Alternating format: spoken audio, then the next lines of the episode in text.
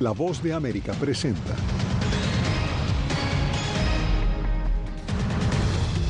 Turbulencia castiga a Wall Street pese a los esfuerzos de reguladores estadounidenses por contener el impacto del cierre de dos bancos. Estampida en la frontera. Cientos de migrantes que intentaron entrar ilegalmente en el puente internacional de El Paso fueron bloqueados por las autoridades. Nicaragua se prepara para romper relaciones diplomáticas con el Vaticano.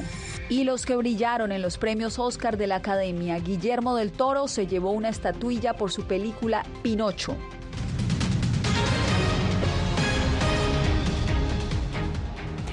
¿Qué tal? Bienvenidos. Iniciamos esta semana de información con la preocupación que ha generado el cierre de dos grandes bancos en Estados Unidos.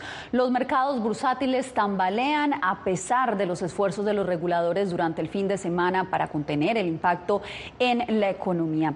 En vivo nos acompaña Jacopo Luzzi. Jacopo, cuéntanos cómo cerró el mercado de valores hoy lunes y qué ha dicho la administración Biden.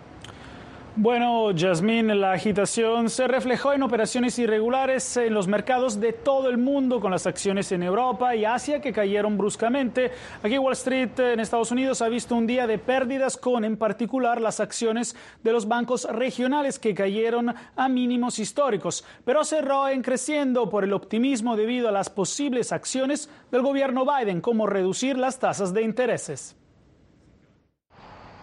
La sorprendente adquisición por parte de los reguladores estadounidenses de dos bancos en quiebra, el Silicon Valley Bank y el Signature Bank, en el lapso de solo tres días, hizo temblar los mercados bursátiles por el miedo de una crisis financiera como la de 2008. Tanto que este lunes el presidente Joe Biden se dirigió a la nación a inicio de la jornada bursátil. Los estadounidenses pueden estar seguros de que nuestro sistema bancario es seguro. Vuestros depósitos están seguros. Permítanme también asegurarle que no nos detendremos en esto. Haremos lo que sea necesario. Biden dijo que su administración ha tomado medidas rápidas para contener el daño causado por el colapso de estos bancos. Por ejemplo, los depositantes con dinero en ambos bancos serán reembolsados en su totalidad y ya pueden acceder a su dinero, mientras la Reserva Federal establecerá un programa de préstamos de emergencia. Vuestros depósitos estarán allí cuando los necesiten. Ninguna pérdida será de cargo de los contribuyentes. Biden dijo que pedirá al Congreso y los reguladores bancarios que tomen acción para evitar nuevas quiebras. La idea de que tuviste dos quiebras bancarias, incluida una que es la segunda quiebra bancaria más grande de la historia, va a tener un retroceso y espero que haya audiencias en el Congreso sobre estas quiebras, ambas. Lo que preocupa a Wall Street ahora es si la Reserva Federal aumentará sus tasas de interés para los bancos regionales. Varios expertos aseguran que un plan de la administración Biden puede ayudar, pero los mercados no estarán satisfechos hasta que la Reserva tome una decisión. Recordamos que el aumento, Yasmín, de las tasas contribuyó a los problemas de Silicon Valley Bank y Signature Bank. Ahora el temor es que estos colapsos puedan generar un efecto cadena con otros bancos. Por ejemplo, las acciones del banco regional First Republic cayeron este lunes y los depositantes están preocupados por sacar su dinero ahora. Por supuesto, continuaremos informando sobre el desarrollo de esta noticia. Gracias, Jacopo. Y cambiamos de información. Cientos de migrantes, en su mayoría venezolanos, intentaron ingresar este domingo a Estados Unidos a través del puente internacional de El Paso, Texas. La estampida obligó a las autoridades migratorias a instalar barricadas y paralizó por unas horas el tráfico vehicular. César Contreras tiene el reporte. Una estampida superior al millar de migrantes sin documentos intentó ingresar a Estados Unidos a través del puente fronterizo Paso del Norte, que conecta a Ciudad Juárez en México con El Paso, Texas. Pedimos al gobierno que nos ayude, que nos deje pasar, que nos dé una oportunidad de poder llegar y lograr lo que queremos. No venimos a, a perder el tiempo, venimos a trabajar, eso es lo único que queremos. Según los migrantes, un rumor difundido en las redes sociales en el que se decía que la tarde del domingo 12 de marzo, a través de dicho cruce, los dejarían ingresar, fue el impulso para que dejaran los albergues y se dirigieran al puente. He sabido que en nuestro país este, es una dictadura, pues, y no estamos aquí porque queremos, sino porque venimos huyendo de la dictadura que tenemos, la necesidad que tenemos en nuestro país, y por eso puede ver madres, padres, familias, niños, ¿me entiende? El Departamento de Aduanas y Protección Fronteriza dijo en un comunicado. Un gran grupo de personas se formaron en el lado mexicano de la frontera y se acercaron al límite internacional, lo que representa una amenaza potencial para hacer una entrada masiva. La respuesta de CBP incluyó el despliegue de barreras físicas para restringir la entrada. CBP está trabajando para mantener el flujo legal y ordenado de entrada a los Estados Unidos mientras protege la seguridad del comercio y los viajes legítimos, las instalaciones de CBP y la fuerza laboral de CBP. El gobierno del presidente Joe Biden propuso el pasado mes de febrero que los migrantes soliciten su ingreso por razones humanitarias a través de la aplicación CBP One. César Contreras, Voz de América, El Paso, Texas. Ocho muertos dejó el naufragio de dos barcos cerca de San Diego, California. Según las autoridades, las embarcaciones se hundieron en una aparente operación de contrabando de migrantes. Rescatistas de San Diego iniciaron la operación de búsqueda desde este sábado por la noche, luego de recibir una llamada al 911. Al llegar, los equipos encontraron las embarcaciones y recuperaron ocho cuerpos del agua. La División de Salvavidas de Bomberos y Rescate de esa ciudad aseguró que es una de las peores tragedias de contrabando en California. Los nombres y la nacionalidad de las víctimas aún no han sido revelados. Y el estado de Texas avanza la adquisición de tierras privadas para extender el muro que ha sido levantado a lo largo de la frontera con México. Laura Sepúlveda con la información. Texas. es el único estado en la historia de Estados Unidos de América que ha construido su propio muro fronterizo. Texas avanza en la adquisición de tierras privadas para extender la barrera que separa a Texas de México. En septiembre de 2022, el estado de la Estrella Solitaria asignó 307 millones de dólares en contratos para levantar poco más de 22 kilómetros de muro.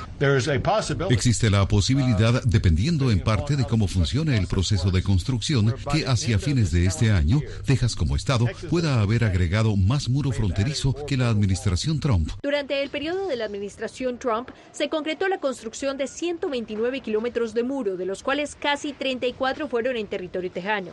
La experta en tráfico humano a lo largo de la frontera sur del país, Guadalupe Correa Cabrera, pone en duda la efectividad de esta barrera. Que los muros no detienen a las personas porque los trabajos existen, los trabajos están accesibles y las redes de tráfico humano cada vez se organizan mejor para permitir la llegada de la mano de obra barata, de la mano de obra invisible y la explotación de estas personas que no tienen vías legales para poder llegar a Estados Unidos a hacer los trabajos que nadie en el país quiere hacer. A esto se suma que no hay mediciones específicas que evidencien cuántos migrantes han visto interrumpido su paso por puertos irregulares a Estados Unidos gracias a la existencia de un muro.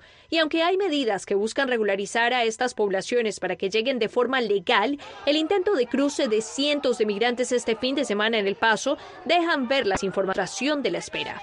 República y Estado reaccionaron casi de inmediato. Creo que parte de las políticas del presidente atraen más inmigración ilegal y lo que la patrulla fronteriza llama factores de atracción, en otras palabras, la percepción de que no hay consecuencias asociadas con venir aquí fuera de los canales de inmigración legal. La entrada de estas personas, incluso varios menores de edad, fue contenida por patrulla fronteriza que responde al gobierno federal.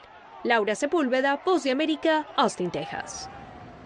Y en Nueva York, el limbo legal de muchos migrantes que han llegado recientemente está cobrando una cuota en su salud mental. Ángela González nos explica.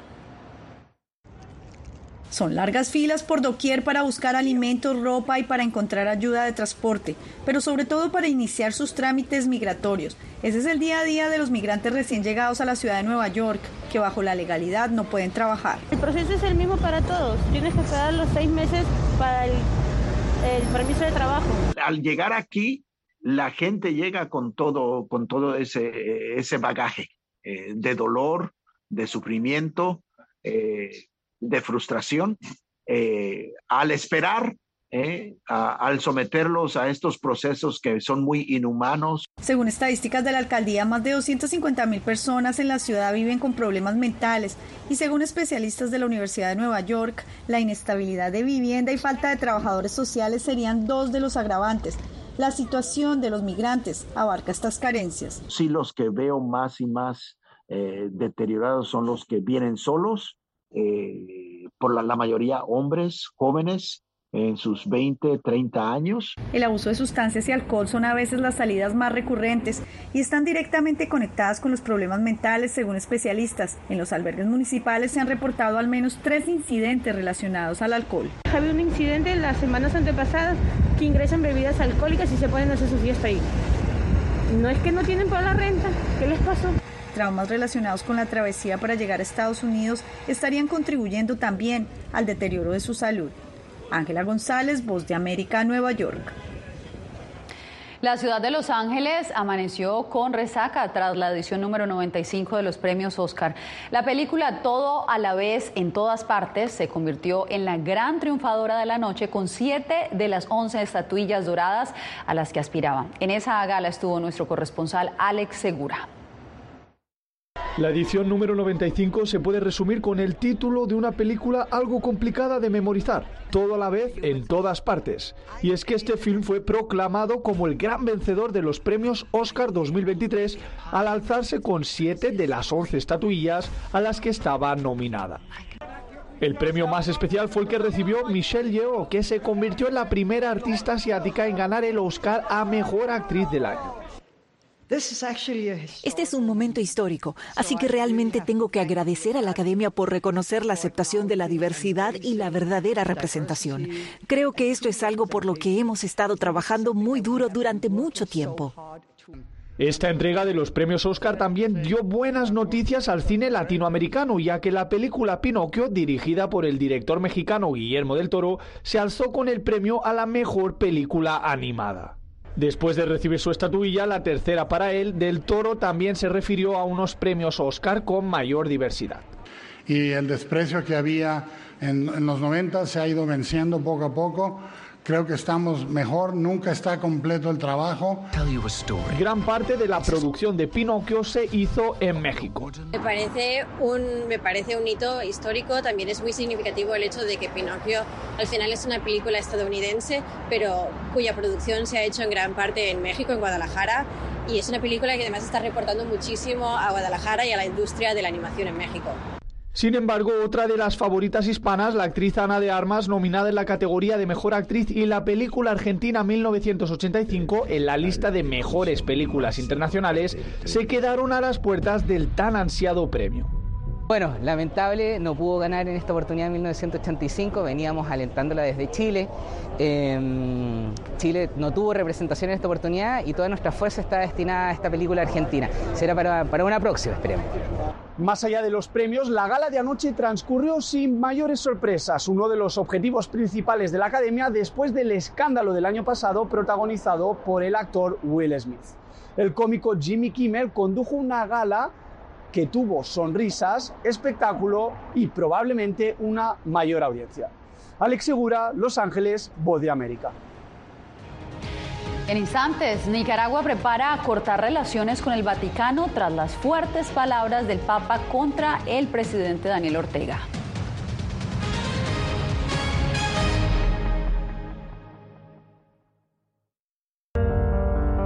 En tiempos de cambios, cuando el mundo parece incierto y lo que escuchamos no refleja lo que vemos, buscamos la verdad. Través la pantalla de la... Cuando nos cuentan solo una parte de la historia, perdemos la confianza. En momentos de crisis, nuestros sueños, esperanzas y deseos de un mejor mañana dependen de una prensa libre. En La Voz de América te traemos las historias que la gente se arriesga a ver. Conectamos el mundo lo unimos con la verdad.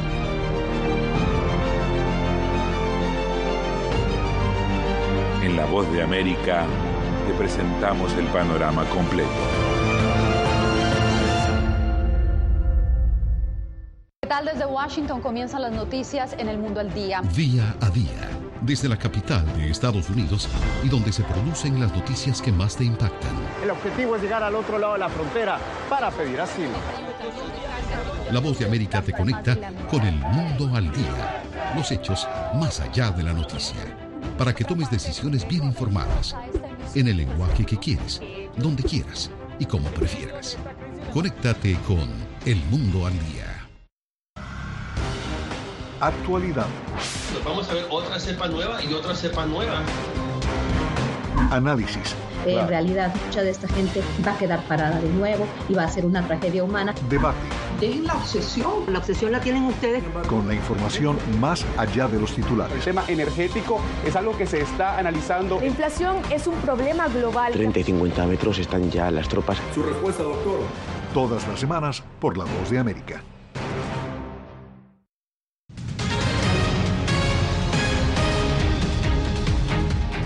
Nicaragua empezó el proceso para suspender sus relaciones diplomáticas con el Vaticano. Donaldo Hernández nos informa que el gobierno le pidió a la Santa Sede cerrar su embajada en Managua luego de las críticas del Papa Francisco a la administración de Daniel Ortega.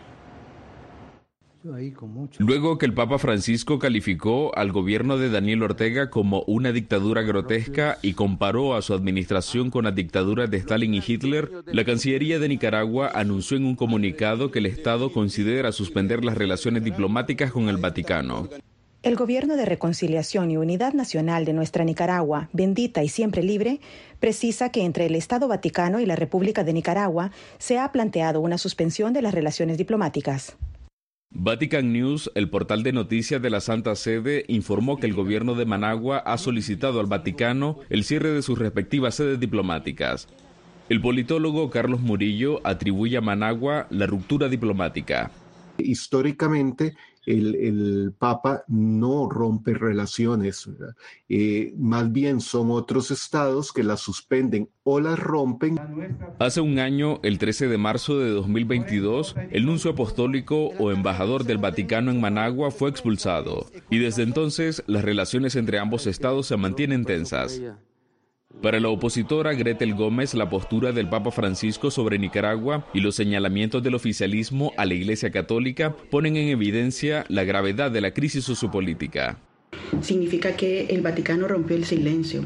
Ya eh, está claro para nosotros que sigue muy de cerca la situación de Nicaragua. Desde hace un año, el Vaticano y Nicaragua no intercambian embajadores. Donaldo Hernández, Voz de América. Al menos seis personas han muerto debido a las torrenciales lluvias provocadas por un poderoso ciclón en Perú. En localidades como Trujillo y Lambayeque, el agua en las calles llegaba a la altura de las rodillas. La presidenta Dina Boluarte declaró estado de emergencia en 400 distritos, buscando llevar alivio a las regiones más afectadas. En total, el Instituto Nacional de Defensa Civil informó que 58 personas han muerto desde que inició la temporada de lluvias hace algunos meses. En un reciente informe, el Banco Mundial calificó a la diáspora venezolana que ha llegado a Colombia y Perú como una comunidad altamente calificada. Tanto ese organismo como ACNUR recomiendan a los gobiernos de la región facilitar un estatus migratorio sostenible para estos migrantes. José Pernalete con el reporte. Un estudio de inclusión financiera sobre los migrantes venezolanos en Colombia y en Perú, conducido por el Banco Mundial, concluye que la mayoría de esa comunidad aspira permanecer a largo plazo en el país que los acogió. Lo que encontramos aquí es que existe una gran intención de permanencia. Por ejemplo, en el caso de Colombia, 96% de la población que entrevistamos mencionó que tiene intención de quedarse en Colombia.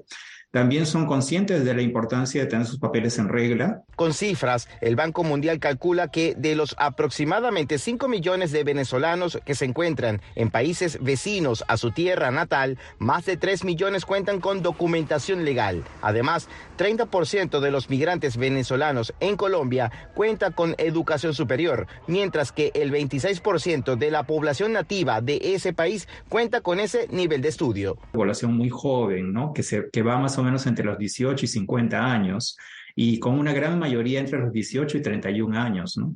Puede ser fácilmente empleada, eh, puede ser fácilmente insertada. García Tafur advierte que los gobiernos deben atender este potencial impacto de desarrollo en esos países, agilizando herramientas de regularización. Micol Pistelli, de ACNUR, coincide con esta recomendación. De la documentación para abrir la puerta a otros servicios eh, también financieros, pero a servicios básicos, a servicios de salud, a servicios de educación, al acceso al mercado laboral formal y digno. José Pernalete, Voz de América, Miami. Más noticias al volver en el mundo al día.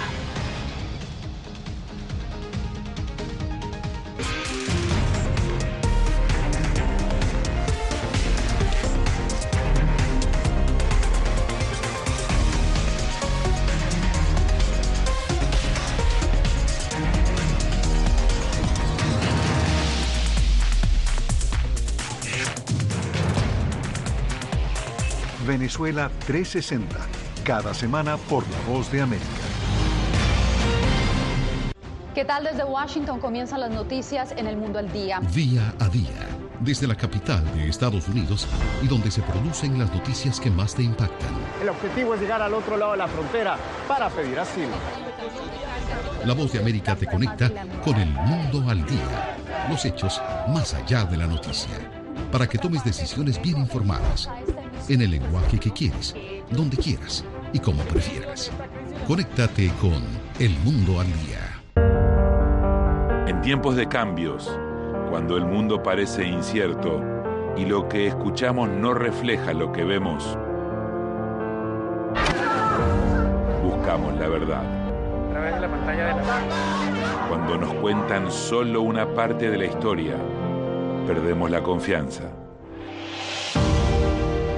momentos de crisis, nuestros sueños, esperanzas y deseos de un mejor mañana dependen de una prensa libre. En La Voz de América te traemos las historias que la gente se arriesga a ver. Conectamos el mundo y lo unimos con la verdad.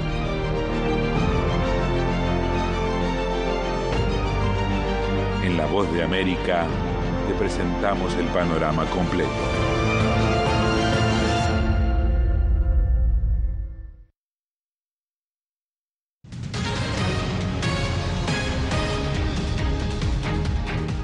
Miles de millones de dólares serán necesarios para reconstruir las zonas afectadas por el terremoto en Turquía y Siria. Celia Mendoza conversó con el director de la Organización Internacional para las Migraciones, quien visitó las zonas afectadas. El temor de posibles réplicas sigue latente para sobrevivientes como Muhammad Aslan un mes después del devastador terremoto en Siria y Turquía, donde según autoridades locales aproximadamente 3 millones de los 14 millones de personas afectadas por este desastre natural se han visto obligadas a trasladarse. Actualmente no nos queda más remedio que vivir en una tienda de campaña. Nos estamos recuperando del trauma causado por el terremoto, pero ahora estoy preocupado por nuestra seguridad. La Organización Internacional para las Migraciones hizo un llamado para recaudar 161 millones de dólares que permitan continuar labores en las zonas afectadas. Allí estuvo este fin de semana el director de la OIM, Antonio Vitorino, y conversó con la voz de América desde Gaziantep. En el momento actual todavía estamos solo en el 30% de nuestra petición y por lo que vi aquí en el terreno, la necesidad de fortalecer el apoyo financiero a Turquía y el norte de Siria se debe particularmente al impacto devastador del terremoto. Vitorino reiteró la importancia del acceso humanitario en el norte de Siria, donde recientemente se logró la apertura de dos puntos fronterizos y según la ONU, 730 camiones con ayuda humanitaria de diferentes agencias han logrado entrar. Los puntos fronterizos deben mantenerse operativos. Las necesidades en el noroeste de Siria siguen siendo muy relevantes. Incluso antes del terremoto, aproximadamente 3.100.000 personas dependían diariamente de la asistencia humanitaria y, como se puede imaginar, después del terremoto la situación se ha vuelto más grave. Este lunes en Ginebra, la Comisión de Investigación para Siria criticó en un reporte el tiempo que tardaron los equipos de rescate y la ayuda en llegar a territorio sirio. Fuimos testigos de un fracaso total por parte del gobierno y la comunidad internacional, incluidas las Naciones Unidas, para enviar rápidamente ayuda urgente para salvar vidas al noroeste de Siria. Muchos días se perdieron sin ninguna ayuda para los sobrevivientes del terremoto. La ONU hizo todo lo que estaba en su poder lo más rápido posible para ayudar a todas las personas en Siria. Celia Mendoza, Voz de América, Naciones Unidas. Regresamos en minutos con el homenaje que rindieron los Tigres del Norte a los migrantes durante su concierto en Colombia.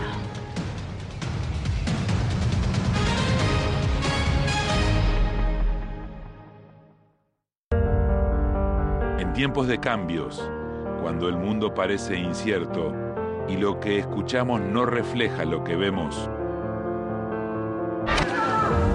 buscamos la verdad la pantalla de la... Cuando nos cuentan solo una parte de la historia, perdemos la confianza. En momentos de crisis, nuestros sueños, esperanzas y deseos de un mejor mañana dependen de una prensa libre. En La Voz de América te traemos las historias que la gente se arriesga a ver. Conectamos el mundo lo unimos con la verdad.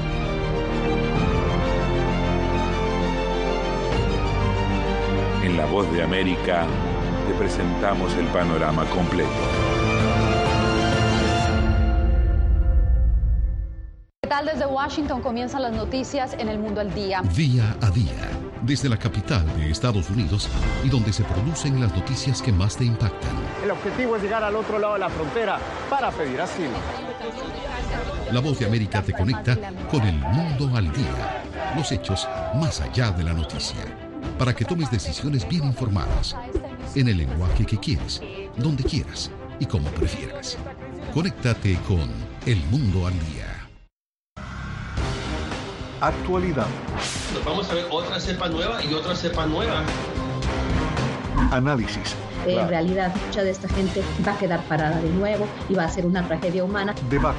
Es la obsesión. La obsesión la tienen ustedes. Con la información más allá de los titulares. El tema energético es algo que se está analizando. La inflación es un problema global. 30 y 50 metros están ya las tropas. Su respuesta, doctor. Todas las semanas por La Voz de América.